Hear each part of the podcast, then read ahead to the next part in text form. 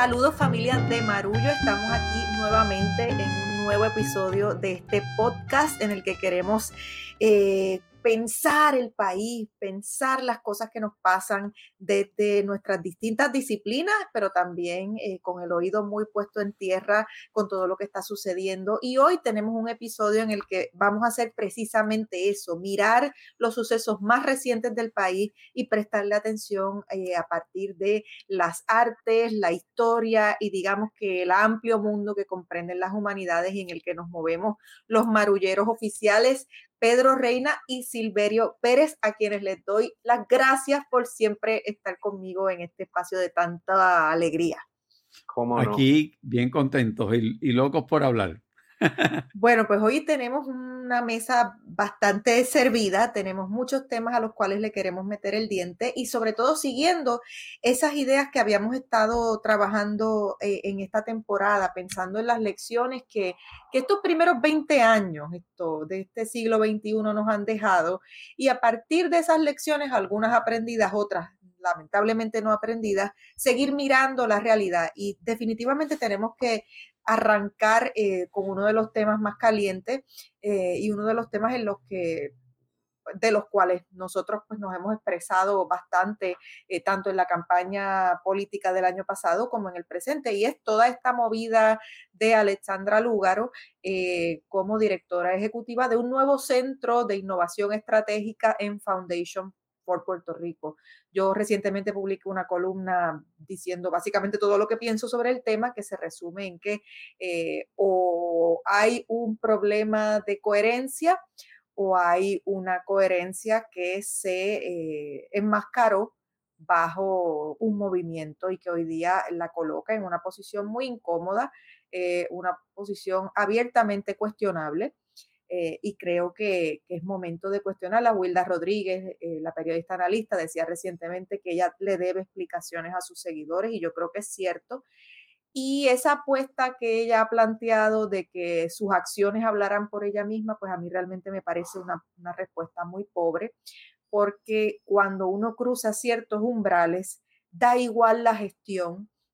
ya hay una mancha que nada la borra y uno no puede actuar y obrar en la vida como si esa mancha no tuviese un valor. Así que pongo eso sobre la mesa, estoy loca por escuchar lo que tienen que decir, particularmente lo que tiene que decir Pedro, porque yo sé que Pedro estos temas le desatan una pasión particular, así que en el orden que ustedes quieran, pero Pedro, con tu pasión de siempre. Arranca Pedro para que de vez también le, le comuniques a la gente yo eh, quiero, la importancia de Patreon, etc. Yo quiero darle las gracias a todas las personas que se han sumado a nuestra campaña de Patreon. Eh, si usted no lo ha hecho, lo invito a que visite la página www.patreon.com eh, diagonal marullo media. Es una plataforma desde la cual usted puede escoger un modo de respaldar el trabajo que hacemos en Marullo a cambio de contenido exclusivo y de una serie de regalos que le vamos a estar haciendo llegar a todas las personas que nos eh, hacen sus aportaciones. Muchos podcasts, la mayoría, se hacen como, como este a pulmón con el deseo eh, de hacer un producto de calidad. Y como ustedes me escuchan a mí tirar la cortina al final de cada episodio, son muchas las personas tras bastidores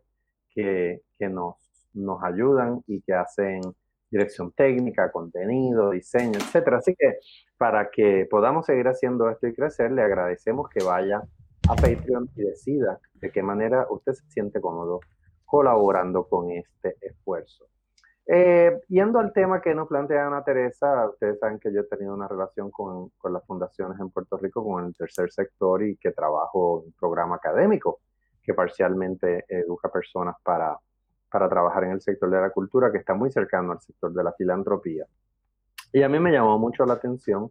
que Alexandra Lugaro hiciera una salida como la que hizo, eh, porque obviamente eh, a pesar de salir un tanto abatida, lo, lo dije además en el, en el, episodio pasado, yo creo que fue un acto de violencia lo que hizo la gobernadora Wanda Vázquez al ofrecerle un indulto al acosador de Alexandra Lúgaro y su hija. Eh, ella salió como una figura de referencia en la política puertorriqueña, que se atrevió a ir en contra de la corriente y asumir postura valientes que a un, a un hombre, ¿verdad?, no, no hubiesen producido eh, para un hombre no hubiesen producido titulares, pero en el caso de una mujer joven, inteligente, educada y osada, eh, fueron, una, en mi opinión, una contribución al, discurso público, no empece a la cantidad de odio que, que, tuvo que enfrentar en esa campaña. Entonces nos enteramos en una entrevista en el periódico que se retiraba de la política y supimos de su llegada a Foundation for Puerto Rico. Foundation for Puerto Rico es una fundación que desde el principio ha tenido unos eh, propósitos de desarrollar primero la economía del visitante en Puerto Rico, mirando los distintos ángulos de lo que se suponía, crearon un espacio de, de cotrabajo, de coworking que se llamaba el colaboratorio, y más adelante supimos que eh, habían conseguido unos fondos federales eh, relacionados a la reconstrucción con los que iban a, trabajar y que iban a ser una especie de agencia intermediaria para la distribución de esos fondos. Yo tengo que decir que yo en, una ocasión escribí una columna, eh, bien, ya no recuerdo en qué año, sobre el trabajo de Foundation for Puerto Rico, porque Foundation for Puerto Rico tenía un interés particular en Santurce, eh, en que Santurce se convirtiera en un sector tecnológico, empresarial,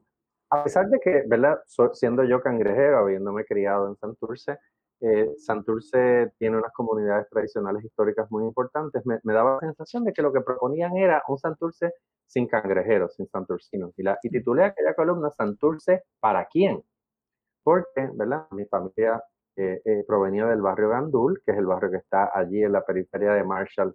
para los que, los, que lo conocen, frente al Alto del Cabro, que es un, un barrio que da a, la laguna del condado. Y yo tenía la preocupación de que me parecía de que había una intención de desarrollar el lugar sin la gente y desde entonces tengo unas reservas muy particulares con el trabajo que hacen, pero me llama sorprendentemente la atención que la candidata se lance, eh, ¿verdad? Utilizando todo el capital político que tiene, a encabezar una, un esfuerzo eh, con una fundación que ha levantado suspicacia no solamente en mi mirada, sino en la mirada de otras personas que miran con cierta reticencia el trabajo que se hace desde allí. No estoy diciendo que sea ilegal, no estoy diciendo que sea antiético, pero simplemente el que eh, averigua un poquito sabe que a Foundation for Puerto Rico se le mira eh, con cierta duda. Entonces,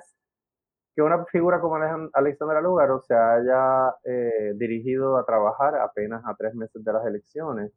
con esa fundación y de que de momento asume una postura tan defensiva respecto a qué es lo que va a estar haciendo allí, deja mucho que pensar porque pensábamos, ¿verdad?, que la voz de Alexandra Lúgaro, la ciudadana, iba a tener un lugar en la discusión pública, que la voz de Alexandra Lúgaro, la líder del movimiento Victoria Ciudadana y una de sus fundadoras, iba a tener un volumen y un standing en la discusión pública en Puerto Rico y de momento la vemos convertirse en una funcionaria de una fundación eh, y que de momento eh, entre en una postura como de irse a la defensiva. Yo creo en asumir riesgos. Yo creo que Alexandra Lugaro, ¿verdad? Lo único que ha sido consistente es que ella se ha atrevido. Y ella entiende que se está atreviendo a algo. Yo desde acá, como ciudadano y como conocedor de ese terreno, me pregunto eh, qué la guió y tengo que confesar una profunda decepción respecto a eso porque yo pensaba que había más astucia, más valor, más arrojo que simplemente eh, irse a dirigir una iniciativa en una fundación que por su propia naturaleza le va a poner una mordaza a su boca porque ya no vamos a escuchar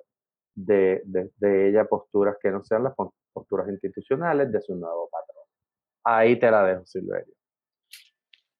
Bueno, pues mira, yo creo que esto que ha sucedido es una prueba de fuego al movimiento Victoria Ciudadana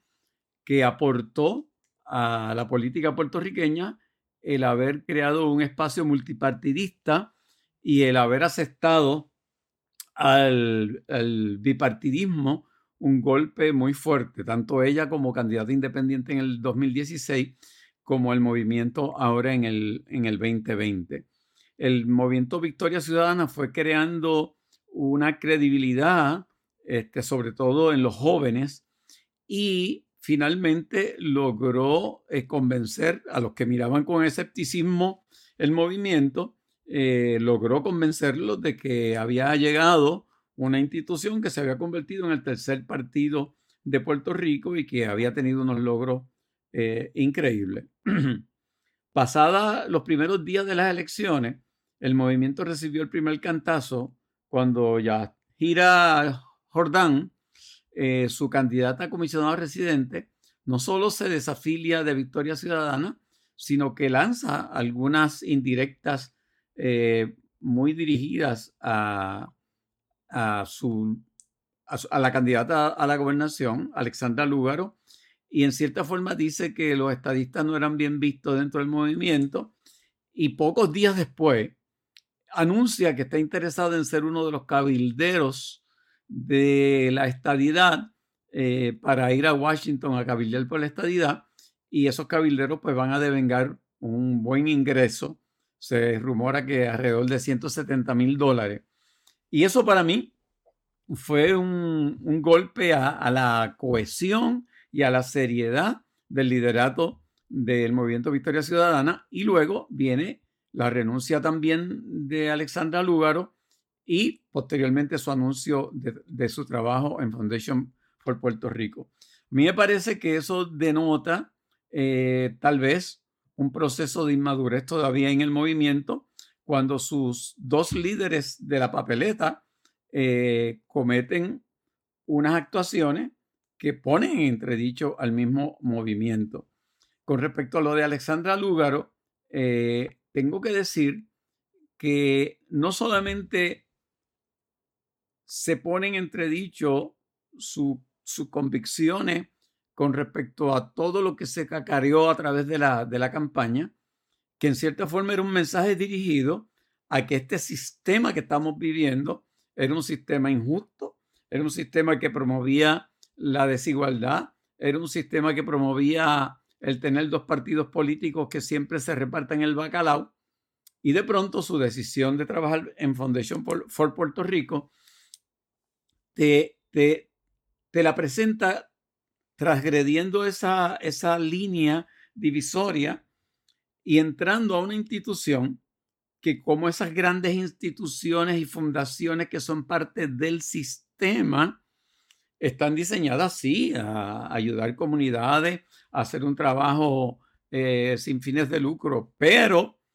eh, son parte de un sistema neoliberal que necesita precisamente este tipo de fundaciones para que no se resquebraje el sistema eh, en sí. Y a mí me parece que ser colaboradora de una fundación que sin lugar a duda es parte del endamiaje del sistema que promueve también los dos partidos y que tiene fuentes vínculos con uno de esos partidos, eh, me parece una contradicción difícil de explicar, difícil de justificar y que pone a la gente seria que hay en el movimiento Victoria Ciudadana, como los cuatro legisladores y legisladoras que han salido por ese partido y que están en la legislatura, como gente muy seria como Marcia Rivera, Ana Rivera Lacén, etcétera, etcétera, los pone en una situación muy, pero que muy difícil y pone en precario todo el trabajo de cuatro años de ese movimiento. Sí, a eso, a eso yo quisiera añadir esto, un ángulo, un ángulo importante, porque eh, esto no cancela que Alexandra Lúgaro, la candidata, fue objeto de una violencia sin precedentes. Esto, y digo sin precedentes porque ha habido otras mujeres en la política que también han sido atacadas, pero la forma en la que ella fue atacada en particular esto, fue mucho más violenta y mucho más esto, orquestada. Y el hecho de que se le haya defendido en un momento en su humanidad no significa eh, que no hubiesen estado, eh, que, no significa que no se estuviesen, que se estuviesen necesariamente defendiendo sus posturas. Lo que ocurre es que sus posturas, ella se ocupó de marcarlas dentro de las posturas del movimiento Victoria Ciudadana. Entonces, si sus posturas eran otras, quizás más parecidas a las que vimos en el 2016, cuando era una candidata mucho más joven y con mucha menos experiencia, eh, se mantenían intactas, que ese es el, mensaje que pareciera dar eh, a sus seguidores, que, ese, cambio del que ella hablaba después que pasa por Victoria Ciudadana eh, no se concretó del todo y, sigue siendo la, la misma eh, candidata que miraba al país desde una perspectiva eh, muy distinta a la que el movimiento promovía, eh, pues es algo que, hay que distinguir porque el hecho de que hoy día la, estemos señalando, creo que también es un ejercicio de equidad que estamos haciendo aquí, tratándola con la vara con la misma vara que le, exigimos al país que, la tratara, exigiendo de ella lo mismo que sabemos que, podía dar y que el país no le permitía dar por los ataques que, eh, tan viciosos que recibió en su contra. Otra cosa que, que ocurre es que, claro que todos somos seres contradictorios. Lo que pasa es que en el territorio político, eh, no es el lugar para uno manifestar esas contradicciones. En el territorio político uno tiene que ser coherente y mientras más coherente es un candidato o una persona, eh, pues más, más, más credibilidad quieren sus acciones. Entonces dirán, no, pues ella ya se retiró de la vida política. Tú te puedes retirar de la vida política, pero ya tú formas parte de la vida pública y si ella asumió un liderato, eh, no, ese liderato viene con, ese reconocimiento y esa mirada de, lupa que le da el país. Entonces, no es que puedes apagar la, la, luz y decir, ya yo no estoy en la política, ahora me tienen que medir con otra vara, no, porque ella adquirió un reconocimiento y ese reconocimiento, esa fama, también es poder. Entonces, ya que ella está colocada en un espacio de poder y que ahora desde ese espacio de poder se va a mover en otro espacio donde el poder se maneja de otra manera, pues todavía eh, tenemos el derecho como país a, exigir un rendimiento de cuentas a una persona, eh, pues sobre todo a, sus seguidores, que, de los cuales me consta que hay muchísimos decepcionados y decepcionadas. Y, más allá de que estén o no decepcionados, esto, ahora hay muchísima gente que le encanta el discurso de te lo dije, porque pareciera que importa más eh, el placer que deriva creerse o sentirse más inteligentes o conocedores del mundo que eh, el, lo que debería ser el verdadero placer, que es esto realmente preguntar por qué ocurren cosas como estas, por qué el sistema político se diseña de esta manera, eh, de qué manera el movimiento no logró eh, prever esto o combatirlo previamente, por qué los movimientos o los partidos emergentes se chocan con piedras similares, esto cuatrienio tras cuatrienio y por qué aquellos que eran sus más fervientes detractores eh, tenían que esperar hasta ahora para neutralizar esa fuerza, porque obviamente entrada eh, Lúgaro a este sistema eh, bajo Foundation for Puerto Rico, hay una neutralización de su discurso. Eh, ya ella no asiste sola a las entrevistas, va acompañada. Eh, hay un control, hay una neutralización total de, un movimiento. Entonces, creo que lo que de verdad nos debería servir esto, más que para empezar con esa pelea monga de yo sabía más que tú o menos que tú, eh, que es absurda y no conduce a nada, creo que debe, debe servirnos para pensar esto, qué nuevos lineamientos respecto a cómo se articula y acomoda el poder en Puerto Rico nos deja esta movida. Y obviamente la, pregunta será eh, en qué posición quedará eh, Manuel Natal. Sabemos que su compañero ha dicho públicamente que difiere de la decisión de ella entrar ahí, aunque respetó su decisión, pero la, difiere, de ella. queda, queda Victoria Ciudadana y queda Manuel Natal y cualquier posible candidatura futura muy golpeada después de esto. Entonces, nada, eh, creo, que, creo que están en problemas, están en problemas. Sí, a mí me parece que sobre todo los puertorriqueños en las elecciones pasadas eh, dejamos claro nuestra insatisfacción con el estado de las cosas. Y sabemos que en otras circunstancias eh, el cambio hubiese sido más radical eh, de no haber la administración del Partido Nuevo Progresista, haber cambiado la ley electoral con un propósito de apostar a, revalidar en, el Ejecutivo y en el Legislativo. De no haber ocurrido eso, probablemente el resultado para, para el Ejecutivo hubiese sido diferente. Tenemos una legislatura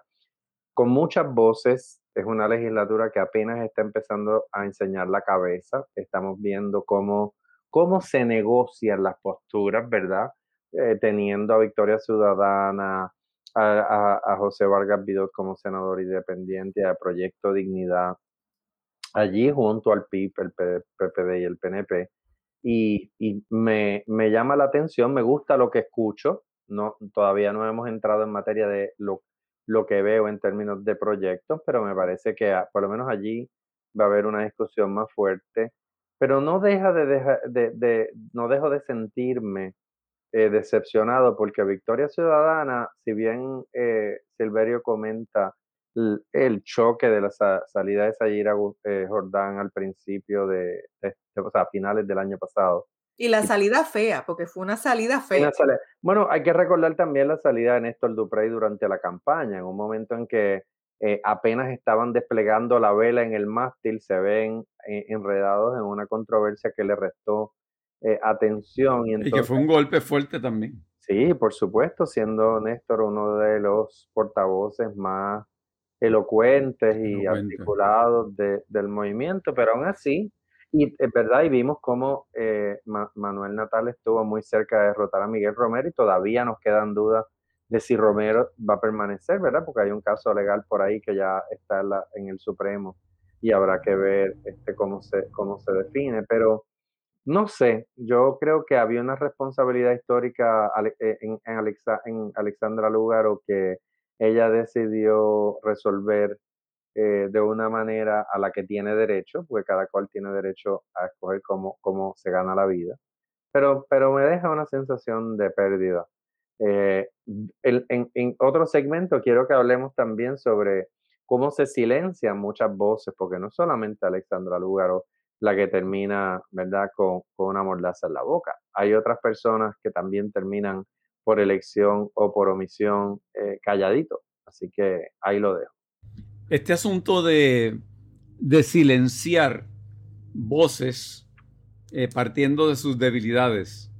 es una práctica bastante común, estudiada y ejecutada en, en los sistemas donde el sistema ve en peligro su estabilidad con algunas voces que pueden arrastrar mucho, mucho entusiasmo y mucho apoyo. Y este asunto de la coherencia que planteaba Ana Teresa no se limita solamente a los candidatos a puestos políticos. Todos nosotros, los que hemos escrito en el periódico, los que de alguna forma tenemos una voz a través de un podcast como esto,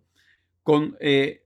cierta forma entramos en un contrato no hablado con el público que nos oye y que comparte nuestras ideas, de que uno cuando dice las cosas que dice por aquí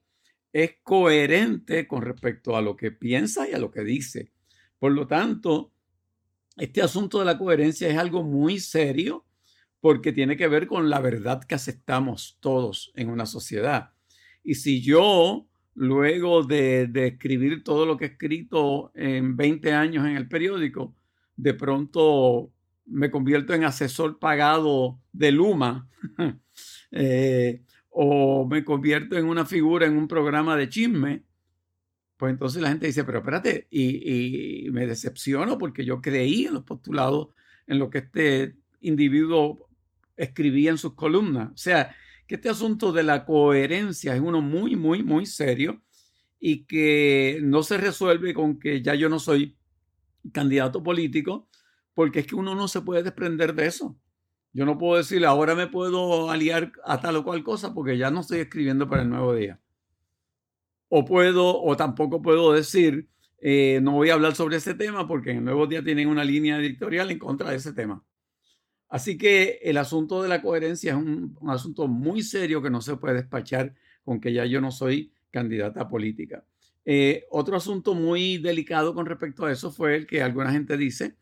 que se le preguntó el salario de ella a Foundation for Puerto Rico y aparentemente una de las condiciones de la firma del contrato de ella con Foundation era el que no se le revelara su salario. Entonces me pregunto por qué. O sea, porque podría causar resquemor un salario de 170 mil o 150 mil dólares al año en una fundación que es sin fines de lucro y eso crea también muchos interrogantes. Ahora yendo al movimiento Victoria Ciudadana, me pregunto, le pregunto a, Pedro y, a Ana Teresa, eh, ¿no será esta precisamente la debilidad de algunos movimientos? El que es un junte de personas de diversas ideologías, de diversos compromisos, de, diversos niveles de conciencia y que precisamente eh, uno de los males inherentes en los movimientos es posiblemente esa falta de, coherencia entre, entre sus, sus miembros. Sí, yo, yo lo que quisiera añadir a, lo que plantea Silverio es que, y, he hablado de esta metáfora antes aquí en, el podcast porque es algo que me formó cuando estudiaba en la escuela superior. Eh, y un profesor de cálculo, eh, el querido Edwin Morera, nos hacía, nos mostró una vez una gráfica de lo que era la ecuación de la buena persona. He, hablado de esto antes, pero lo quiero traer al punto. Y él mostraba dos líneas que se acercaban en direcciones opuestas y casi se tocaban, pero no, no llegaban a tocarse, estaban muy cerca de tocarse, dos líneas así que se, casi que se miraban. Y y él decía que esa era la ecuación de la buena persona porque una línea representaba tus acciones y otra línea representaba tus palabras. Y en la medida en que tus acciones y tus palabras estuvieran cada vez más cerca, eh, ahí estaba la medida de, tu, de tu ética, de tu valor, de tu, de tu bondad. De tu integridad, de tu integridad. De tu integridad, es la palabra acá. El alineamiento entre lo que dices y, y, lo, que, haces. Y, eso, eso yo creo que aplica muy bien a, lo que es esto, el movimiento de eh, Victoria Ciudadana, que justamente fue muy criticado eh, y nosotros lo señalamos en algún momento aquí también, eh, precisamente por esa falta de coherencia respecto a una visión concreta de lo que debe ser el futuro de Puerto Rico. Sin embargo, ellos fueron bastante insistentes y articulados, la verdad es que sí, fueron articulados por momentos en explicar, bueno, diferimos en estas cantidad de cosas, pero las cosas en las que estamos de acuerdo son más y vamos a, caminar hacia adelante debajo de la bandera de aquellas cosas en las que estamos de acuerdo. Sin embargo, eh, creo que ha habido ya posterior a las elecciones eh, esas, esas, dos líneas entre acción y palabra se han ido separando cada vez más y aquellas cosas en las que estaban de acuerdo son cada vez menos y aquellas cosas en las que estaban realmente en desacuerdo son cada vez más y se está mostrando una, una verdad que no es eh, tan coherente como un movimiento requeriría. Creo que las expresiones de Sayira Jordán al salir este nuevo golpe que da Alexandra Lúgaro al salir de ahí de esa manera y hacia ese lugar, esto coloca al movimiento como hormiguero revuelto. Entonces, eh, tomaría mucho tiempo, tomaría mucha voluntad, tomaría un líder, una líder o un líder eh, capaz de emocionar y de entusiasmar, capaz de convencer eh, que ante la falta de coherencia en un momento, ahora sí la habrá. En resumen, le veo poco pelo. Y es muy triste para Puerto Rico porque uno tiene que apostarle al éxito de la mayor cantidad de apuestas y, a la, mayor cantidad de visiones y de, diversidad de visiones de país eh, para echar hacia adelante. Entonces, es dispararse en el pie lo que ha hecho Victoria Ciudadana, estoy segura que sin quererlo, fue, fue, fue muy incómodo ver a, Mariana Nogales, la, legisladora, decir esto yo no lo sabía, esto me sorprendió, eh, ese tipo de cosas. Entonces creo que, es momento del movimiento de tener un proceso de autorreflexión muy profundo, eh, distanciarse de lo que tengan que distanciarse, pero distanciarse de verdad, no, no tibiamente y echar a andar de verdad con acción y ver si realmente, en el caso de ellos, sí, sus acciones van a poder hablar y ver en la gestión legislativa que logren y que esa sea su carta de presentación al futuro, pero eh, creo que, en estos líderes de la legislatura sí falta ese, ese, ese modelo eh, de persona carismática que, conecte con la gente eh, y que ahora mismo no la veo inmediatamente en el partido. A lo mejor alguno o alguna de ellas lo desarrolla sobre la marca, sobre la marcha, pero en este momento no lo veo. No sé. y, sobre todo en el momento en que Manuel Natal despuntaba como ese líder que podía sustituir a Alexandra Lúgaro en la dirección del movimiento por la actuación extraordinaria que ha tenido en la contienda en San Juan y entonces él está en una situación sumamente difícil. Eh, como compañero de ella, se ve precisado a decirle en, una, eh, en un post en Facebook que difiere de las opciones, pero que no es la primera vez en que una pareja difiere de las opciones este, de trabajo de su pareja. Y entonces lo, lo pone en una posición muy vulnerable para tener que estar explicando constantemente no solamente ese hecho ya, sino futuras actuaciones o futuras cosas que salgan de Foundation for Puerto Rico, que posiblemente esté más entonces en el ojo del escrutinio de los periodistas y de la prensa y de la oposición este, ante esto que, ha sucedido. Así que el, daño no solamente es al movimiento, sino inclusive al mismo Manuel Natal como posible líder sustituto en ese movimiento. Aparte de, esta situación, no sé, Pedro, si tenías algo más que decir, a mí me, golpeó también eh, una noticia reciente eh, que habla de un síndico que se le pone al Departamento de Educación como resultado de la corrupción en ese departamento, que en el momento en que le llaman la atención a Ricardo Rosselló sobre el asunto y le dan opciones, él opta por la, por la opción más restrictiva, que era el que se le impusiese un síndico que tiene la última palabra en el manejo de fondos federales en el departamento. Y no solamente eso, sino que ahora nos enteramos que ese síndico va a estar eh, devengando el sistema alrededor del síndico eh, unos 150 millones de dólares en los próximos cuatro años y que un personaje muy conocido de la política del PNP, eh, como es este, el que le llamaban el gato persa. Se me fue ahora el nombre. Marco Rodríguez. Marco Rodríguez, Es como que el asesor de parte de McConnell y Valdés de, este síndico. Entonces son cosas que uno realmente eh, pasan ante los ojos de la, del pueblo y uno dice, ¿cuántos bofetones más nos van a dar? Eh, mientras eso está sucediendo, estamos observando un robo a mano armada frente a nuestros ojos, el de Luma, que se supone que esté a cargo de la Autoridad de Energía Eléctrica y está recibiendo millones y millones y millones de parte del gobierno por algo que no ha hecho todavía. Eh, y yo no sé si es, la teoría del shock que sigue constantemente utilizándose contra este pueblo, cantazo tras cantazo. Entonces, las opciones que tenemos para enfrentar eso, nos tiramos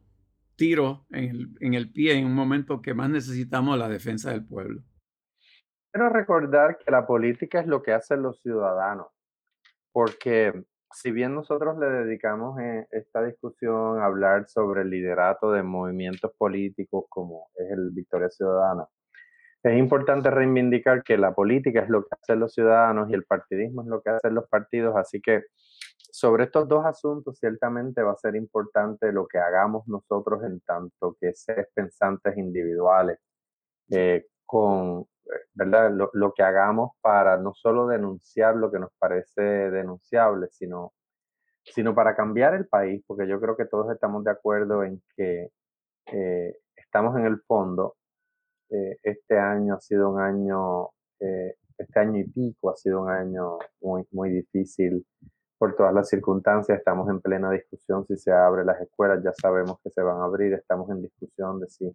los números continúan bajando, estamos en discusión de cuándo nos podremos vacunar, cuándo se podrán vacunar los adultos mayores. Y, no debemos perder bajo ningún concepto eh, el, entusiasmo y la iniciativa de, asumir a, nivel individual y a título, título personal la obligación de ir tras estas sospechas y de no permitir que nos roben eh, la casa debajo de nuestros pies porque mm, no hay muchas razones en este momento para, el optimismo, pero tampoco no, nos hemos entregado al pesimismo absoluto. Yo creo que hay que luchar por esos estudiantes y hay que no dejar que sigan vendiendo el país. El, contrato de Luma es un contrato absolutamente leonino, que básicamente nos esclaviza. Nosotros estamos siendo reesclavizados eh, de muchas maneras a estas corporaciones eh, que nos tienen básicamente como una audiencia cautiva. Lo vemos eh, con el costo de la electricidad porque no va a bajar. vemos como en cualquier caso con el pobre servicio que tenemos, a mí se me va la luz casi todos los días al mediodía y vivo en un área de San Juan, ¿verdad? Donde hay hoteles y, y donde hay este, condominios, etcétera. Así que esta es la norma. Lo vemos en el aumento de los precios. Sabemos que dos empresas de transporte marítimo se, se unieron y están empezando a anunciar un aumento en el costo de los fletes marítimos y un, y un, aumento en el costo de la transportación terrestre en el país. En un momento en que los indicadores económicos siguen diciendo que estamos en territorio negativo. Y vemos también cómo la administración Biden está eh, luchando por eh, aprobar, ¿verdad? confirmar eh, su gabinete y tomar unas primeras decisiones sobre Puerto Rico. Así que todo eso hay que tenerlo presente porque no es todo estadidad ahora. ciertamente, ¿verdad? No quiero que con eso se piense que yo no pienso que la resolución del estatus político no es importante. Claro que sí. Los problemas que nosotros tenemos nacen y mueren en nuestra condición de subordinados políticos. A quien lo acepta y a quien no. Saludos a José Luis Dalmau. Eh, pero, pero así es como yo lo veo. Ay, me quedé sin, sin micrófono. Hay unos cuantos saluditos que habría que mandar en, en esa lista, Pedro. A los, populares felices. Exactamente. No, mira, y ahora que te escucho hablar, esto, en estos días he estado teniendo muy presente una frase, un, verso terrible de, de, el poeta chileno Nicanor Parra, esto, en quien se inspira el nombre del bebé más bello del mundo, que obviamente es mi bebé. Esto, pero eh, esa, ese, ese verso a mí me, me, me visita de vez en cuando, dice, creemos que somos país y en realidad solo somos paisaje o apenas somos paisaje. Y es terrible porque me hace pensar en cómo contratos como ese que describe o acciones esto como las que estamos viendo, movidas económicas como las que estamos viendo, una noticia que pasó un poco por debajo del radar hace unos días acerca de que había sobredemanda de viviendas millonarias en Puerto Rico, eh, que, no, no, que el inventario que había no daba abasto. Eh, y obviamente esas viviendas en su mayoría no la están comprando puertorriqueños. Entonces esa, esa me hace pensar también en ese, esa frase terrible que vimos en el chat de la infamia donde decían sueño con un futuro hermoso, un Puerto Rico sin puertorriqueños. Eh, creo que ese verso de Parras está eh, manifestando de una forma muy concreta y muy real en Puerto Rico y tenemos que realmente luchar contra esa verdad poética, tenemos que realmente resistir esa verdad eh, poética y, que cada vez se nos está haciendo más difícil porque es que son demasiados frentes a los cuales reaccionar y, creo que eso lo tenemos sobre la marcha, volviendo un poco al principio para ir amarrando las ideas y cerrar. Eh, creo que esto del lugar, o que, que, a lo mejor le dedicamos más tiempo del que ameritaba, pero se instala en, es, en esto mismo que traes, Pedro, y se instala en este mismo escenario en el que estamos, en el que se está reorganizando el panorama político del país y hay una fuerza bien poderosa tratando de deshacer lo que se adelantó eh, en el 2019 y en el 2020, eh, un poco mostrar que algo ha cambiado para que nada cambie o para, o para que cambie para peor y, y se concrete ese, para, ese, ese paraíso que algunos añoran eh, de un Puerto Rico sin puertorriqueño. Hay que resistir eso y aquí en Marullo yo creo que, que vamos a resistir eso con, con nuestra voz en alto y, y, con, y con comentarios puntuales y con señalamientos coherentes. Trataremos de ser coherentes en la medida en que nuestras capacidades nos lo permitan, pero sobre todo coherentes siempre va a ser nuestro corazón y nuestro amor por Puerto Rico y creo que lo podemos dejar ahí para seguir esto enjoyando en estos temas en, una próxima edición. Nos encantaría eh, leer sus comentarios, sus reacciones a estas ideas que hemos compartido con ustedes. Eh, recuerden que estamos en todas las plataformas de redes sociales como Marullo Media y que pueden hacerse, pueden formar parte de la familia de Marullo eh, de una forma más directa. Marullo es gratuito y lo seguirá haciendo, pero para poder seguir creciendo, hacer otro libro, hacer proyectos más abarcadores eh, necesitamos un poquito, un empujoncito, un poco de apoyo y eh, definitivamente a través de la, plataforma de Patreon puede hacerlo. Además que va a recibir contenido exclusivo que no compartimos en ningún otro lugar para que tengamos una conversación expansiva con aquellas personas que han decidido auspiciarnos y ayudarnos. No hay auspicios ni muy pequeños ni muy grandes. La plataforma te provee para que puedas cooperar y contribuir esto desde un dólar hasta, hasta lo que puedas. Así que les invitamos a que estén ahí. En nuestras redes sociales también siempre está la información de Patreon. Así que dicho esto, Silverio, ¿qué pregunta tenemos para nuestros amigos de Patreon eh, y que vamos a contestar